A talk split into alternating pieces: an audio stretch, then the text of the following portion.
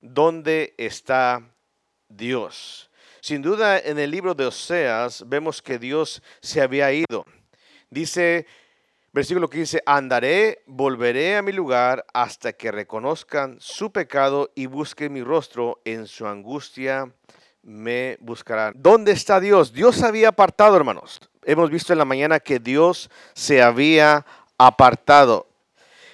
Dios se había apartado y sin duda Dios se había vuelto. Dice el capítulo 5, versículo 1, está hablando a quienes, a los sacerdotes, a los líderes de la casa de Israel.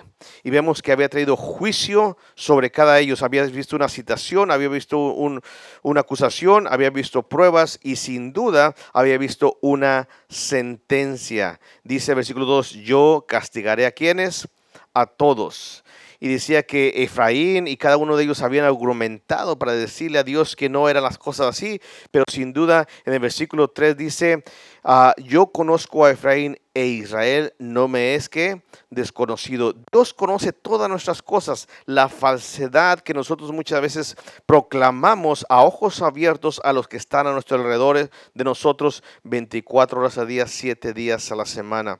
Hermanos, nosotros simplemente a veces no somos lo que deberíamos de ser. Somos lo que pensamos, lo que hay en nuestra mente y nuestro corazón.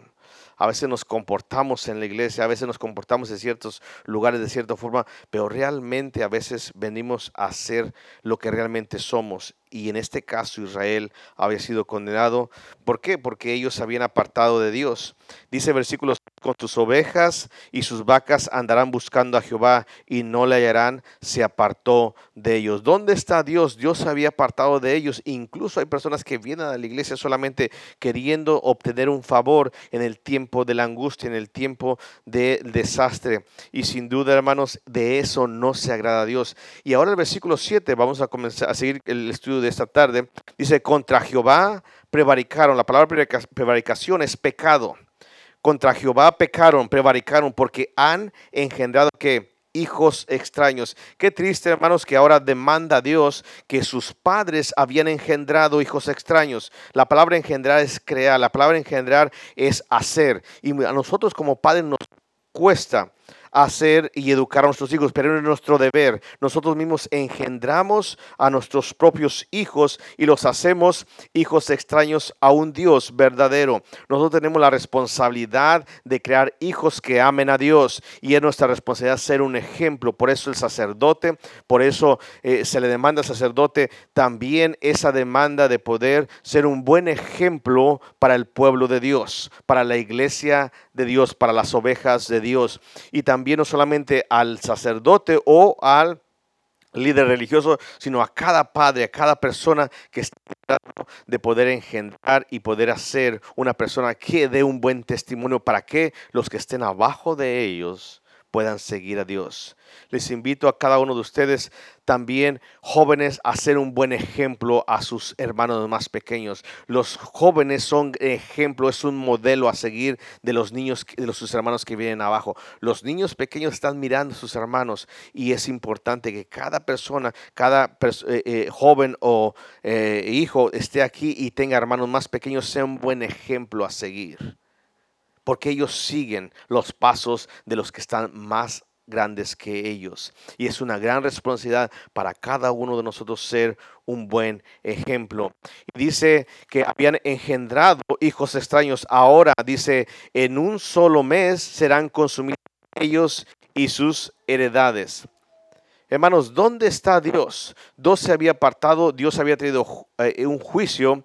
Hermanos, esta sección, ahora el versículo 8 hasta el versículo número 15, vamos a tratar de terminar esta noche, este capítulo. En Oseas, esta sección tiene un trasfondo completamente distinto a la de las anteriores. En vez de originarse en los últimos años de Jeroboam, eh, este, esta profecía o esto que está pasando, esto que está demandando Dios en el año 733 antes de Jesucristo, después de la invasión de Asirio y Tiglat Pilesli, el tercero. Déjenme les traduzco qué es lo que está pasando.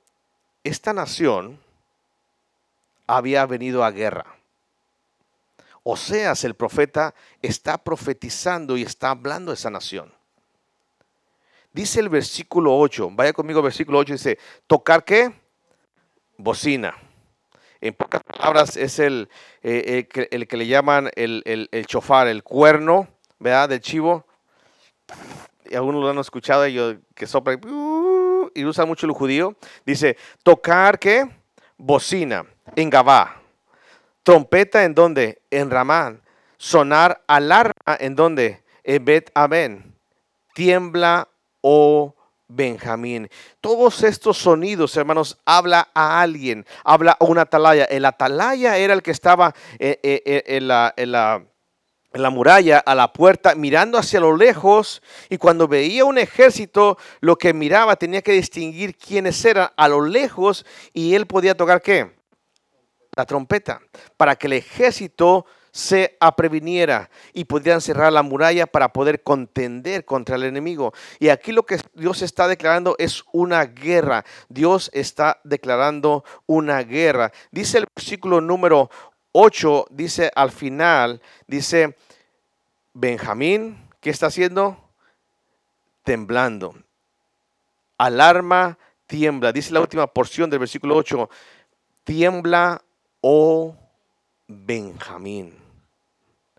Hermanos, la palabra temblar está dirigida al pueblo de el norte, al pueblo de Jerusalén, al pueblo de Dios.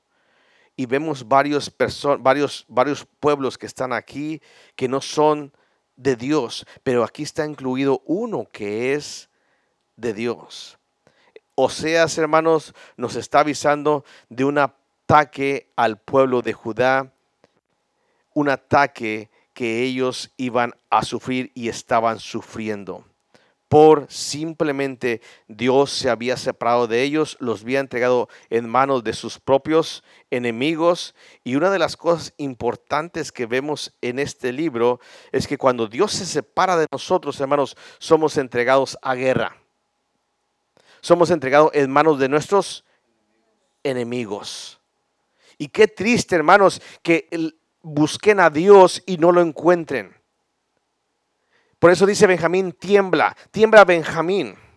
Recordemos que ellos habían dicho y habían atercado y contestado a Dios diciendo, nosotros no hemos hecho nada malo. Pero Dios dice, yo he mirado, no me es oculto nada de lo que ustedes han hecho. Sus fornicaciones y sus eh, eh, eh, cultos que están mixtos de cosas que su, forma de vivir como el mundo y no me dan, me han hecho gloria a mí. Una de las cosas, hermanos, que vemos en este versículo es simplemente que Dios los había entregado. Vaya conmigo, hermanos, para mirar el trasfondo de esto. Y vamos a ir a segundo libro de Reyes, por favor. Segundo libro de Reyes. Segundo libro de Reyes.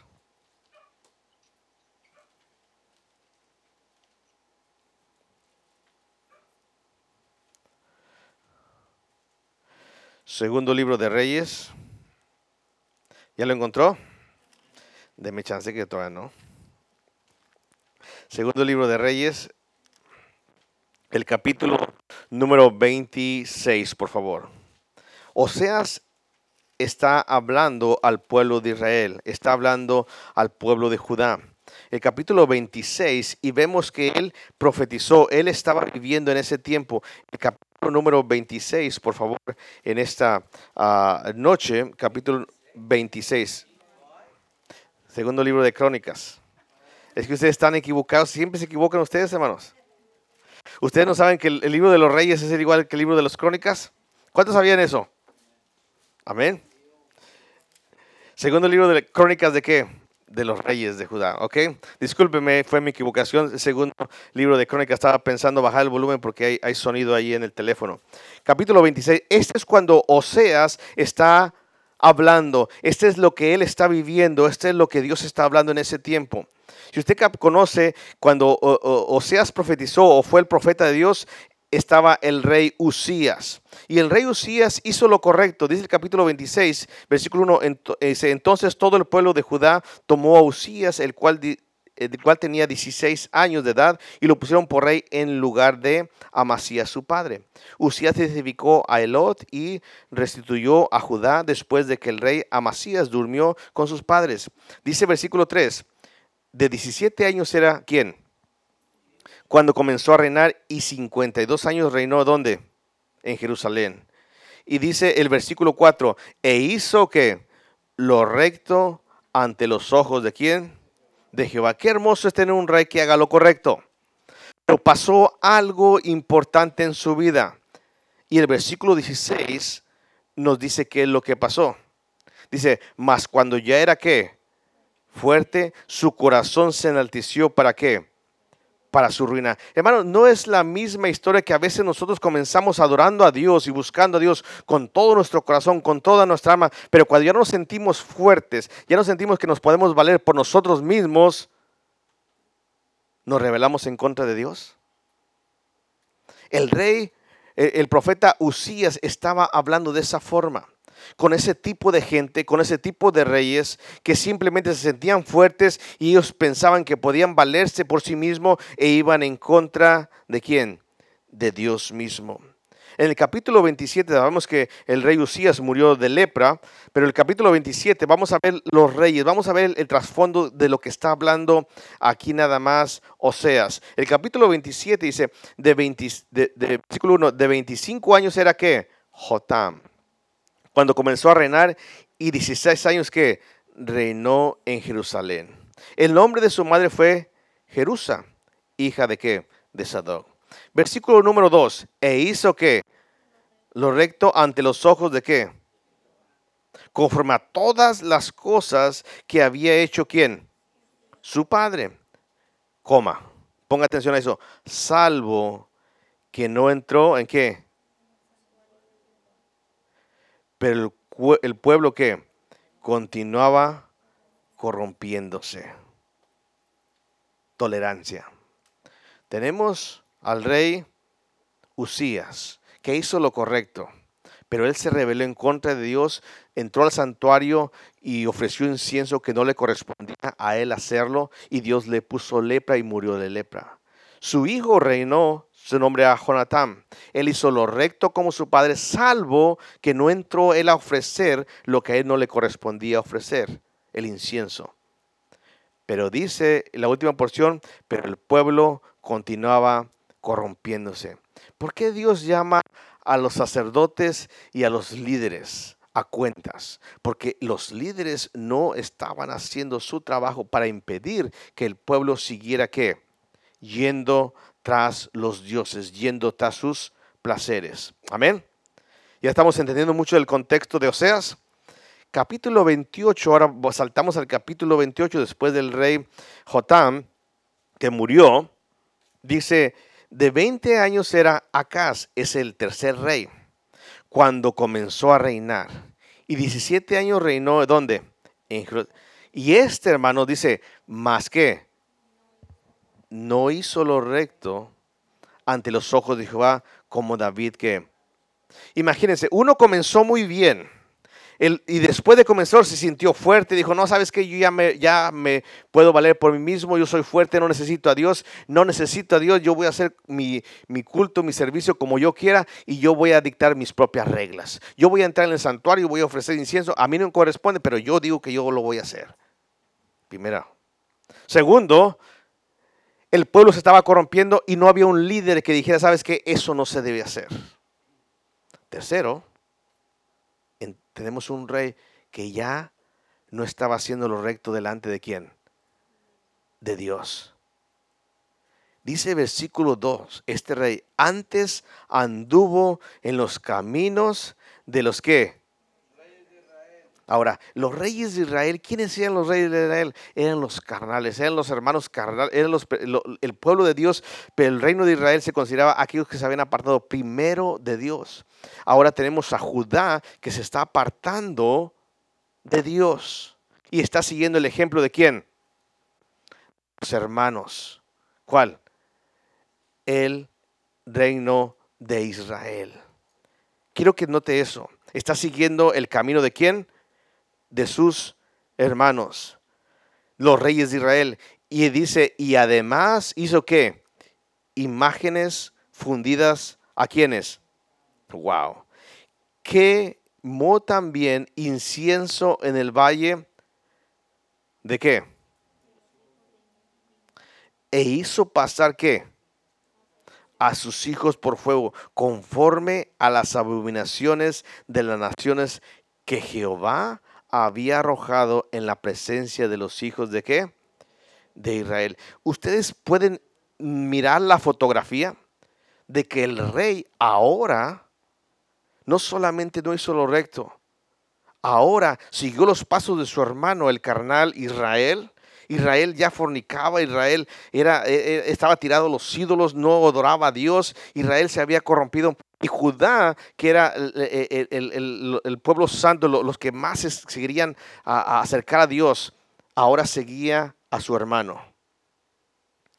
Y seguía a su hermano de una tal manera que él mismo sacrificaba a sus propios hermanos en el fuego. Tenía unas fotografías cuando fuimos al arca que quise buscar, pero no, no, no tuve tiempo para hacerlo, donde literalmente ponían a sus hijos en el fuego al rey Moloch. Los sacrificaban. Pastor, eso es, es, horrible, sí. Pero a veces nosotros sacrificamos a nuestros propios hijos. ¿Cómo, pastor? Yo no, no les prendo fuego. No, los está literalmente mandando, empujando a las llamas del tormento. Cuando usted no se, pone, no se pone enfrente, cuando usted es un mal ejemplo, cuando usted no hace el trabajo que debe de hacer. Por eso Dios le llama al sacerdote, por eso Dios le llama al líder, a los padres, por eso Dios le llama a los hermanos, a los jóvenes, a los grandes que están ayudando, están empujando a sus hermanos a qué? A corromperse, así como Israel se había corrompido y ahora Judá estaba siguiendo qué? Su ejemplo. Siga leyendo, por favor, para ver el contexto de lo que Oseas, el tiempo de Oseas. ¿Por qué Oseas está, o Dios está hablando Oseas que demande eso de Dios, del pueblo, de su pueblo? Dice versículo 4, asimismo sacrificó y quemó incienso en lugares que, en los collados y debajo de todo que, o sea, en pocas palabras, hacía lo que él quería, vivía como el mundo vivía las cosas peor que los paganos. A veces nosotros como padres cristianos, hermanos, como jóvenes cristianos, como líderes cristianos, a veces nosotros hacemos todo lo que lo demás gente hace. Y eso es lo que está pasando aquí. Dice versículo 5, por lo cual, dice, por lo cual que Jehová su Dios, que los entregó en manos del rey, ¿del qué? De los sirios. Tocar trompeta, ¿verdad? Dice ahí este, eh, Oseas, tocar bocina, sonar alarma, tengan gritos y te empiecen a qué? A temblar, porque Dios los había entregado en manos de quiénes? De los sirios, los cuales, ¿qué dice? Lo derrotaron y le tomaron que gran número de prisioneros que llevaron a dónde? Qué triste, hermanos, que a veces nosotros pongamos en prisión a nuestra propia familia. Se las entregamos a los enemigos. Dice el versículo 5, fue también entregado en manos del rey de qué? Y sabe que este es lo peor ¿En manos de quién fue entregado Judá? ¿No eran hermanos?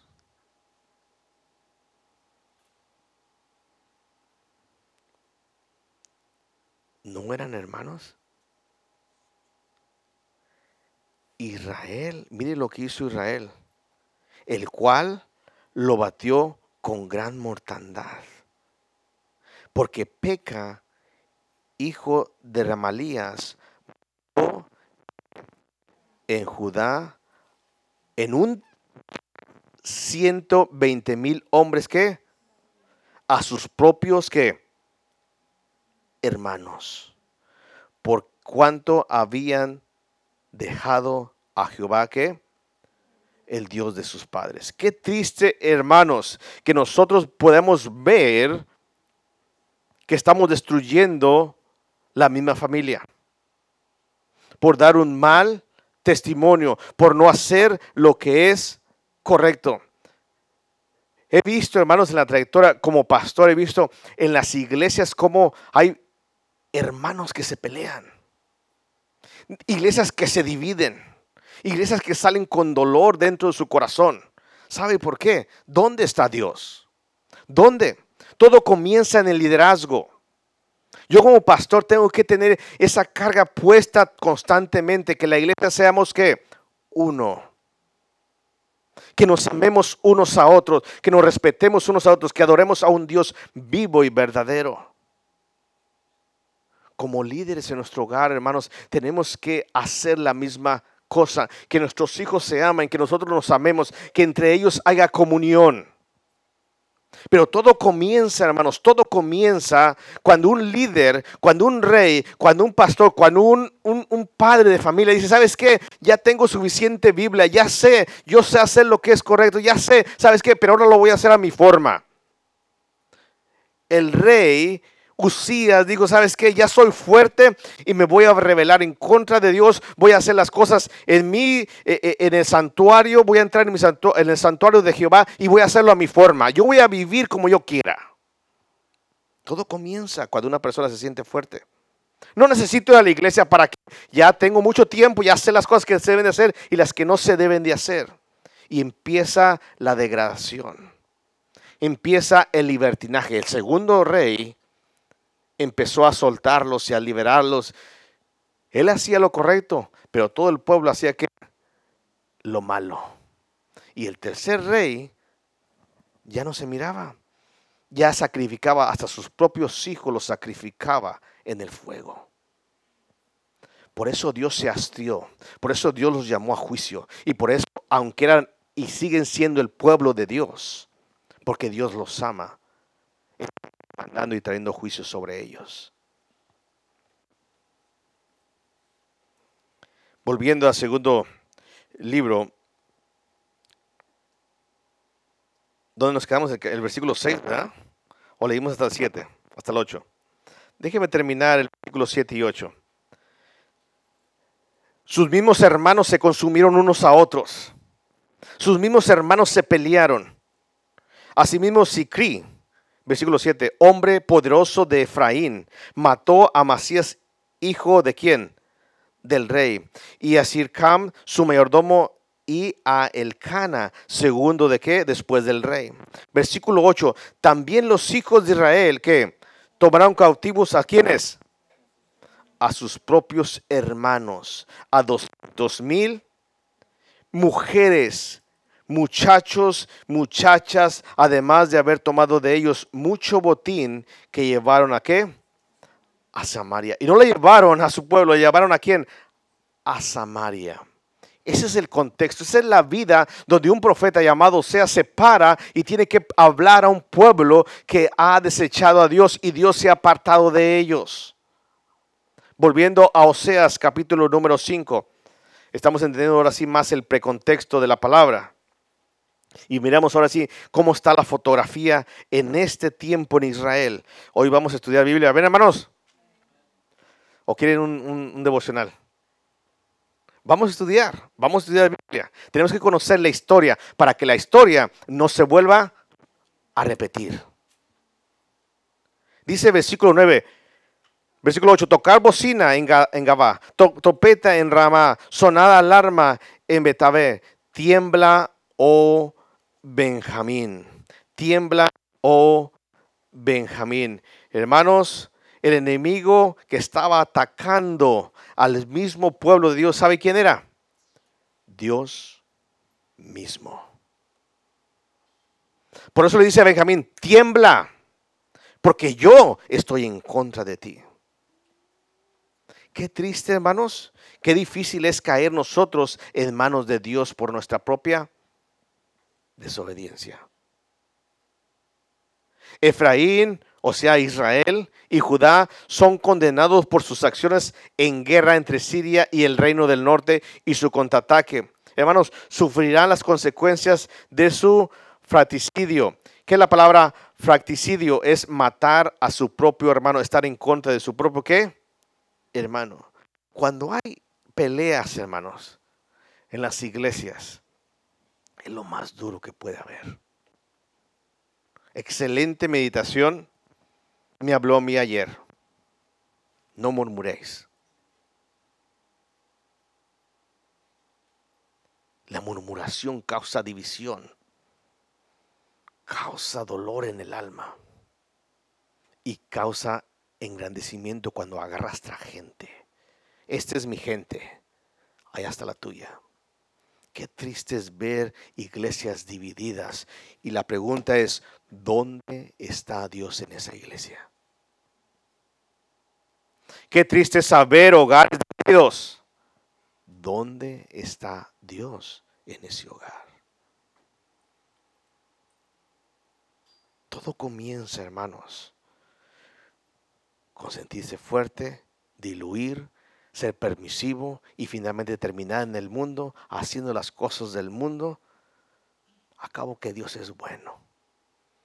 Cuando Dios mismo está en contra de nosotros mismos. Versículo 9. Efraín será asolado. Wow. Israel será qué? Asolado. ¿En qué?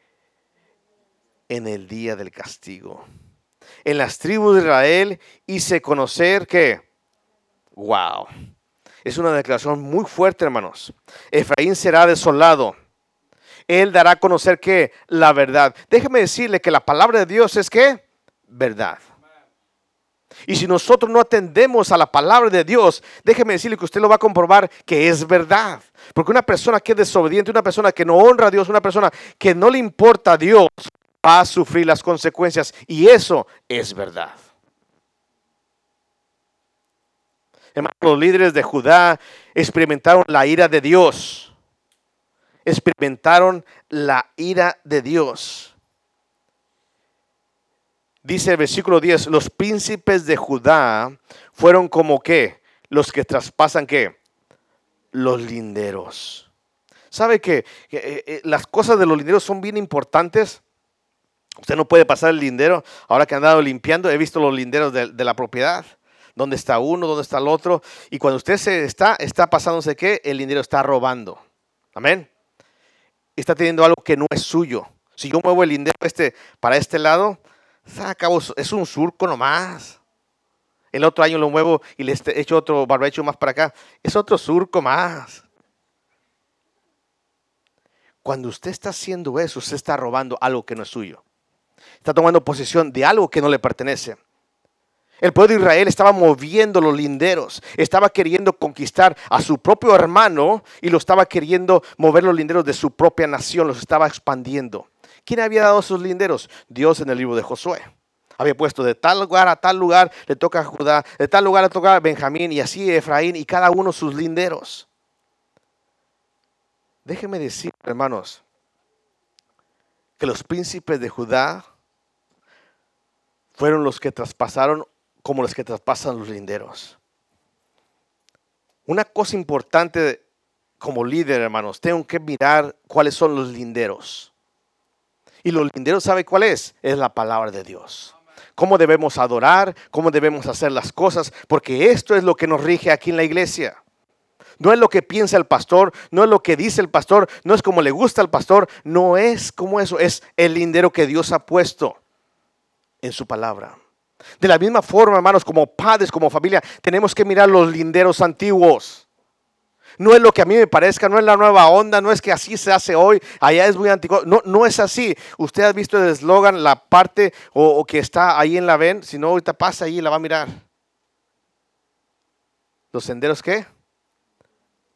la senda antigua, los senderos antiguos, los linderos. Eso debe caracterizar a cada uno de nosotros como hijos de Dios. Nosotros no somos del mundo, no nos comportamos como el mundo, no vivimos como el mundo, vivimos como Dios nos ha mandado.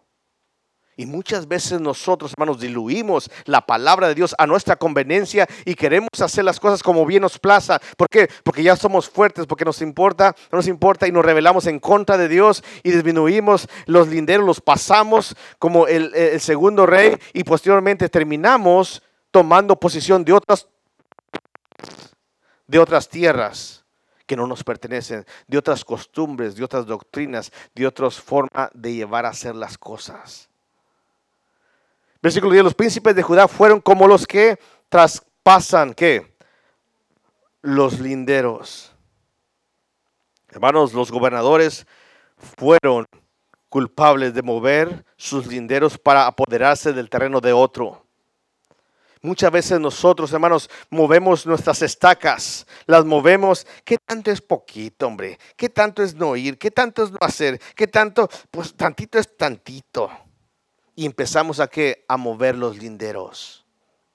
Y cuando empezamos a mover los linderos, nos gusta tanto la posición que estamos obteniendo, porque de este lado no la podemos obtener. Nos gusta y nos, nos satisface mucho que empezamos a mover. Cuando nos vemos, estamos más de este lado y desechamos la tierra de Dios.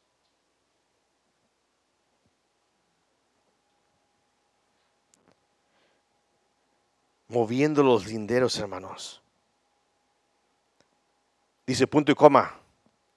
Por esa causa, versículo 10, derramaré sobre ellos como qué? Wow. ¿Cómo, ¿Cómo, se derrama el agua, hermanos? Usted la deja así, fluye. No hay nada. Si la pongo así, ¿se va a detener? No, traspasa. Traspasa. Por donde quiera que entre, traspasa el agua. ¿Sabe que hasta su cuerpo es traspasado por agua? Se le llama sudor. Usted transpira, sudor. Y el agua, dice, como agua derramaré mi ira, dice Dios. Hermanos, en realidad, hermanos, esta guerra los dejó heridos de muerte. Imagínense peleándose entre propios hermanos, matándose tomando posición de las mujeres y los jóvenes y destruyéndose y cambiando los linderos y apoderándose de las cosas que no le corresponden. ¿Creen que Dios era justo que Él estuviera airado con Israel? ¿Creen que Dios era justo que Él se fuera de la presencia de Israel? Claro que sí. Muchas veces nosotros nos preguntamos, ¿dónde está Dios en nuestras vidas? La pregunta es, ¿qué has hecho para que Él no esté junto a ti? ¿Dónde estás? ¿Dónde estás? Dice el versículo número 11, Efraín es que vejado. Efraín es vejado. Hermano, la palabra vejado es oprimido. Mire lo que hizo Efraín. Efraín es vejado, quebrantado en juicio, porque quiso andar en pos de qué? Wow. Ese Efraín hacía negocios con todo mundo. Israel se metió con los asirios, los, los, tomó y dijo, yo ahora soy su siervo. Y es como alguien, hermanos, cuando usted mueve los linderos, cuando usted deja a Dios y usted empieza a actuar como el mundo, el mundo lo hace esclavo de él. Satanás lo hace esclavo. Recuerden que Dios nos ha liberado de la esclavitud de Satanás. ¿Qué tenemos que andar haciendo nuevamente? Sometiéndonos debajo de él a través de las cosas de este mundo. Y Efraín será vejado, será quebrantado en juicio porque quiso andar en pos de qué? De vanidades, de vanidades. Efraín perdió la mayoría de su territorio, hermanos y se sometió como una provincia a Siria sufriendo gran opresión. Qué triste, hermanos, que Efraín tenía ya su posición, tenía una gran ciudad, tenía grandes cosas y ahora es simplemente una provincia, un pueblo, un pueblecillo y chiquillo que se mete bajo el gobierno de los asirios. Qué triste es que los hijos de Dios, teniendo siendo hijos del rey, vengamos a ser sirvientes de aquellos que nos hemos sometido por el pecado, por la causa del pecado. Dios se aparta, Dios se quita y Dios dice, ¿sabes qué? ¿Quieres seguir? Te voy a dejar como esclavo. Te voy a dejar que te terminen, te voy a dejar que te llenes y te aplasten, te opriman. Y es aquí, hermanos, donde muchos cristianos no aguantan. Muchas personas que algún día estuvieron en la iglesia, y espero que usted no sea una que se acuerde de esta enseñanza. Muchas personas piensan que Dios ya no les ama cuando les vienen cosas difíciles a su vida. Piensan que Dios se ha apartado y ya no les busca, ya no y empiezan a pensar que Dios no existe, empiezan a dudar de cosas. Efraín era quebrantado en su propio propia carnalidad, sus propios vicios, sus propios placeres carnales pecaminosos, fue atrapado. Y Dios le permitió que fuera quebrantado con su mismo pecado. He escuchado cientos de personas, hermanos en Cristo, que dicen, no, Dios ya no me ama, no, no, ¿para qué? No, yo ya no voy a la no, mira cómo vivo, mira nada más cómo me ha tratado y eso que dice que es bueno. y empiezan a negar a Dios. ¿Sabes por qué? porque Dios se ha apartado de ellos, pero ellos no entienden el versículo número 15. En su angustia me buscarán. Yo ya me he ido de ellos, necesito un arrepentimiento de ellos.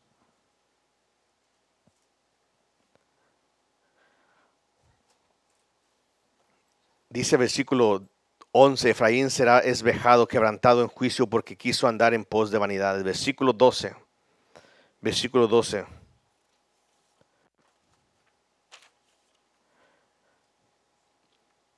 ¿Yo? ¿Quién es yo? Dios. Yo, dice Jehová. Pues, y me gustan las comas allí, seré como polilla a Efraín y como carcoma en la casa de Judá. Wow. A los dos hijos a los dos lugares, Israel y Judá, polilla y carcoma. ¿Sabe lo que significa polilla, hermanos? Se puede también en su contexto poner como pus. ¿Cuántos conocen la pus? ¿Qué es, qué es lo que viene siendo la pus? Es pudedumbre. Es algo que se está corrompiendo. Y dice Dios, yo voy a ser como pus yo voy a hacer algo doloroso, algo que se está consumiendo a sí mismo. Dice, yo era para eh, Efraín como pus o como cumbre para la casa de Judá. ¿Usted se imagina un Dios que es pus para nosotros? Eso significa que hay una fuerte infección en nuestro cuerpo. Cuando Dios está hablando de juicio, hermanos, está trayendo como una fuerte infección a nuestra propia vida. Él es la pus, Él es lo que está pudriendo nuestra propia vida. Y a veces no entendemos por qué me va tan mal. Entre más que le, echo ganas, no, Dios no, pienso, siento que no está conmigo. No, la pregunta es, ¿dónde está Dios en tu vida? ¿Dónde está Dios en tu vida.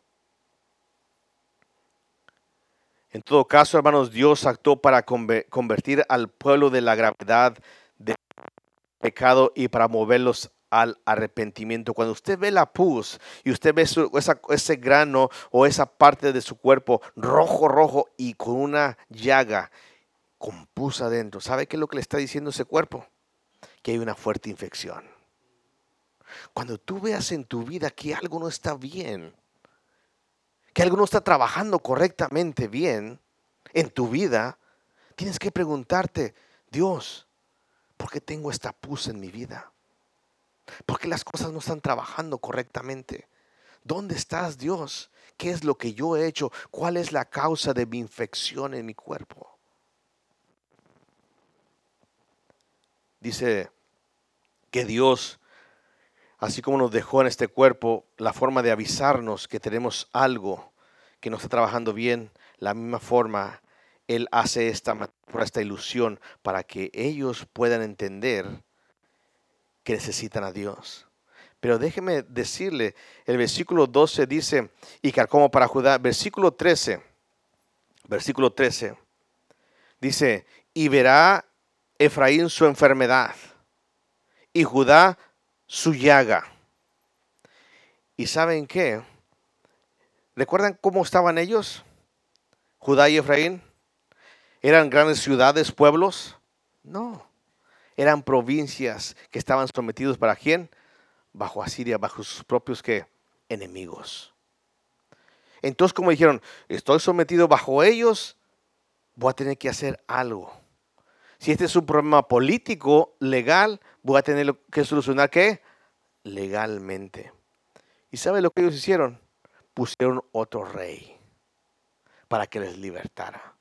Muchas veces nosotros, hermanos, por dice el versículo 13, y verán Efraín su enfermedad y su y Judá su llega, e irán entonces a dónde? Efraín a Siria. ¿Y qué? Jareb. Mas él no podrá qué? Ni curar qué. Eh, vamos a ir a Siria. Vamos, ahí está la solución. Ellos nos pueden ayudar. ¿Sabes que Cuando tú tienes problemas en tu vida, el único que te puede ayudar, ¿sabes quién es? Dios. Pero muchas veces buscamos solución a nuestros problemas dependiendo si son económicos, si son de salud, si son cualquier otra cosa. Estamos buscando consejeros, estamos buscando de todo cuando sabemos que el problema somos nosotros. Y no queremos ir delante de Dios porque sabemos que traemos el moral lleno. Sabemos que nos estamos pudriendo por dentro. Pero queremos ir al médico, estírpame esto, quítame esta enfermedad. ¿Y saben qué? El pueblo de Israel, el pueblo de Judá, fueron con los asirios. ¿Saben qué? Ayúdanos, ayúdanos. Pero como dice el versículo 13, mas él no os podrá qué? Sanar, ni os curará qué? La llaga. Cuando tú estés pasando tiempos difíciles, debes de preguntarte, ¿dónde está Dios? ¿Por qué tengo esta llaga? ¿Por qué hay este sufrimiento en mi vida? Y examinar nuestra vida.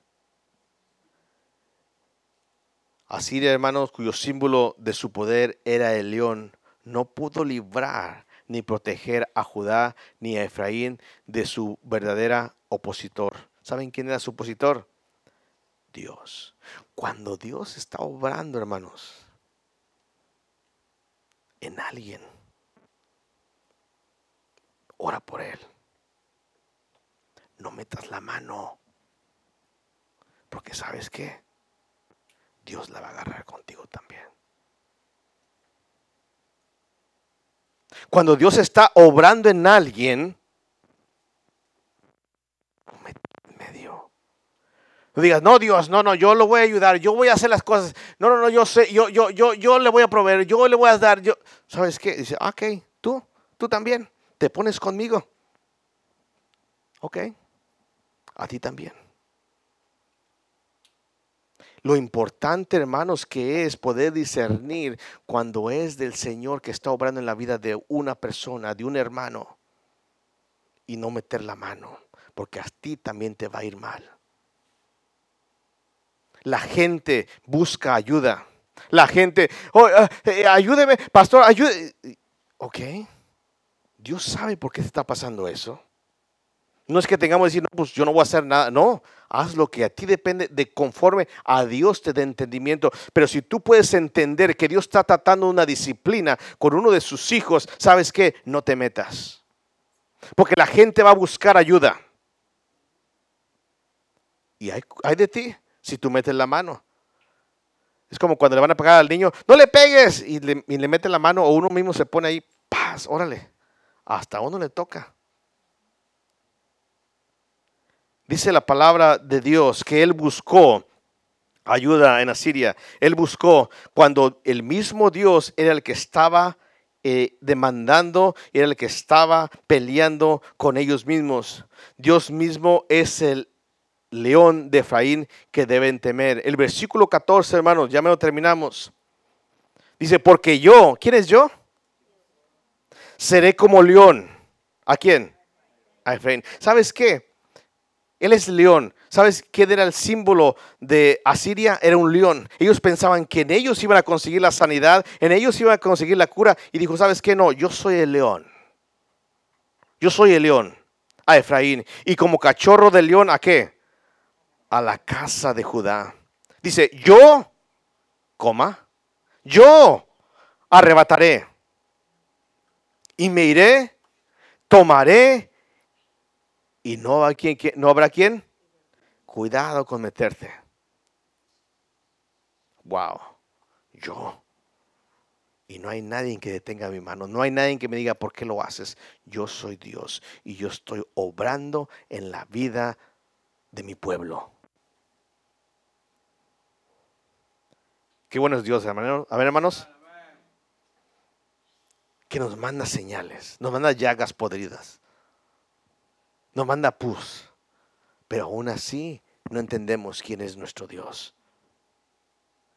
Y aún así ni siquiera caemos de rodillas.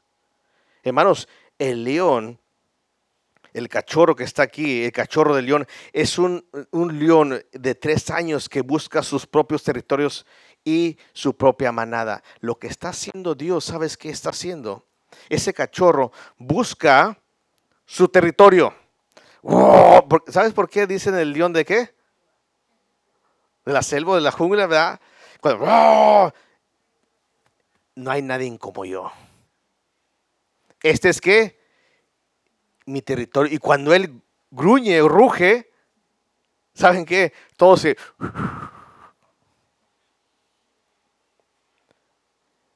Lo que está hablando aquí, ¿sabes qué? Este es mi, este es mi pueblo.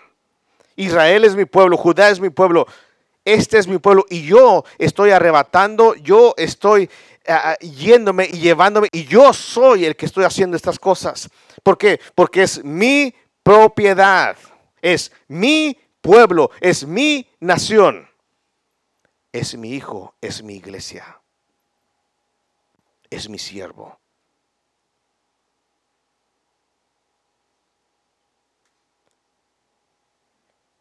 Cuando el hermano se pone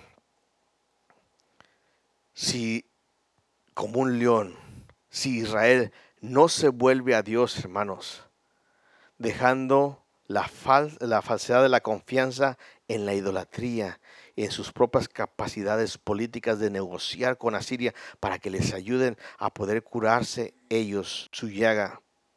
Serán, visto, ah, serán unas víctimas propensas sin escape a la destrucción, al juicio de Dios. O sea, se está hablando, o sea, se está trayendo la sentencia de Dios a un pueblo que se fue tras idolatría, tras rebelión, tras liviandad en las cosas del culto a un Dios. Versículo 15. Llegamos al versículo 15. Amén, hermanos. Dice, no habrá quien libre, dice versículo 14. Versículo 15. Andaré y volveré qué? A mi lugar. ¿Dónde está Dios, hermanos? Qué triste es cuando Dios se va de la presencia de su pueblo, de sus hijos. Andaré y volveré a mi lugar hasta que reconozcan su pecado y busquen qué? Mi rostro. Punto. En su angustia, ¿qué? Me buscarán. Qué triste, y vuelvo y repito, qué triste es que las personas vengan a la iglesia queriendo encontrar sanidad, ayuda de Dios, pero no solamente como un negocio. Yo voy, pero tú me ayudas. Dios no quiere eso, hermanos. Dios quiere que nosotros vengamos porque le amamos a Él. Déjeme darle solamente cuatro, seis principios en esta noche y terminamos. Dice el versículo, capítulo 6, versículo 1. Venir y volvamos a quién? Porque él arrebató y nos qué? Nos curará. Hirió y nos qué? Vendrá. Arrebatar y sanar, hermanos, aparecen las ideas de una herida que enferma. Una herida enferma. Pero en el capítulo 5, el versículo 14 dice, yo me iré.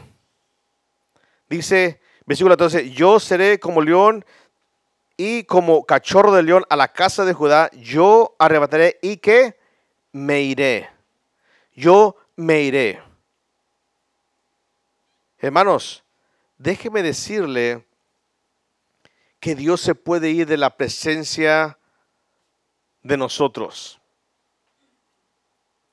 Pastor, usted está diciendo que pierde la salvación. No, yo no estoy diciendo eso. Estoy diciendo que se puede ir aparte de su vida. Y en vez de hacerle un ayudador, alguien que le ayuda, va a ser su propio enemigo. Y dice el versículo 15, dice, andaré y volveré a dónde? A mi lugar. Nuevamente, ¿qué? Volverá. Se irá de donde estaba él en su pueblo y volverá a dónde? A su lugar. Y dice el versículo 15, andaré y volveré a mi lugar hasta que reconozcan que su pecado. Hermanos, debemos de entender y debemos examinar nuestra vida para mirar cómo estamos delante de Dios. Porque debemos preguntarnos, ¿dónde está Dios en mi vida? si solamente es el domingo o es todos los días de mi vida. Tenemos que entender, hermanos, tenemos que entender y preguntarnos que Dios, a pesar que tenemos un santuario, un edificio, vamos a la iglesia a escuchar la palabra de Dios. Pero Dios no está sujeto a un santuario, a un edificio. Dios está en nosotros y por nosotros. El problema no, es problema de salvación, el problema es que Dios se pone en contra de nosotros y se retira de nuestras vidas, dejándonos a merced de nuestros propios pecados, de nuestros propios enemigos. Y dice el versículo 15, hasta que reconozcan su pecado y busquen qué? Mi rostro. ¿Sabes qué? No tienes que esperarte a la cena del Señor para confesar tu pecado. Es que ya viene las hermanos, personas en las iglesias que se abstienen de tomar la cena del Señor, no los hace más aceptos al Señor, los hace peor, porque están revelándose delante de Dios. Personas que vienen el domingo y pecan toda la semana, pero el domingo ahí estoy. No. Dios se aparta de nuestras vidas, nos deja a merced de nuestros enemigos. Él mismo es la puz, Él mismo es nuestro propio adversario hasta que nosotros le busquemos. No esperemos, hermanos, venir a la iglesia para estar a cuentas con Él. Y la última porción del versículo 15, en su angustia me buscarán. Cuando Dios quiere que le busquemos, hermanos, usted está angustiado, usted está dolido, usted está en problemas, usted tiene muchas cosas en contra de usted. La primera cosa que usted debe preguntarse, ¿dónde está Dios en mi vida? ¿Está en mi vida? Y si no lo está, ¿por qué no está conmigo? ¿Por qué no está por mí en mi vida? Debemos examinar la primera cosa. La segunda cosa es simplemente esta, hermanos. Si usted le va a buscar a Dios, no le busque en el tiempo de la angustia. No le busque en el tiempo doloroso, porque una vez que usted confiesa su pecado o sabe dónde es el problema de su llaga y sabe dónde está el problema en su vida, sabe que usted va a tener paz con Dios. Y no importa cuál situación usted tenga. ¿Sabe por qué? Porque ahora Dios está con usted y Él se encarga de todo lo demás. ¿Sabe que esa es una gran diferencia? Una diferencia, reconocer nuestro pecado, venir al altar, confesarlo, apartarnos de él. Y dice, Señor, lo que pase de aquí en adelante no me interesa. Si me quitan mi negocio, si, si se, derrumba o se quema, es como una anécdota que estaba, estaba un, pastor diciendo, que llegó ese dueño de esa fábrica que en esa noche se estaba quemando, estaban incendiados y él estaba cruzado de brazos, los trabajadores estaban ahí y estaban queriendo echar agua y él solamente los brazos cruzados. Y llega alguien y le dice, oye, fulano, no, no te apura que tu, tu negocio se está quemando, todo tu porvenir, todo lo que tú tienes se está quemando. Le dijo, no. Dice, anoche se lo entregué al Señor. Y lo que Él quiere hacer con Él es problema de Él, no es mío. Cuando nosotros, hermanos, entregamos todo al Señor, ¿sabe qué? No importa que nuestras pertenencias estén quemando, tenemos paz con Dios. No en angustia. Señor, manda a los bomberos, Señor. No, Señor, es tuyo. Tú sabrás lo que tienes que hacer con ellos. No tengo de qué preocuparme. No en angustia, hermanos. No porque nos duelen los problemas que tenemos en nuestra vida, vengamos a Dios, sino busquemos cuál es la razón de los problemas, por qué Dios no está en nuestras vidas y por qué nosotros estamos pasando como estamos pasando. Y cuando nosotros vengamos a Él, vendremos con otra actitud, dándole gracias a Dios por lo bueno y lo malo. Y diciendo, ¿sabes qué, Señor? Lo que tú decidas está bien. Yo estoy en paz contigo y es lo que más importa en mi vida.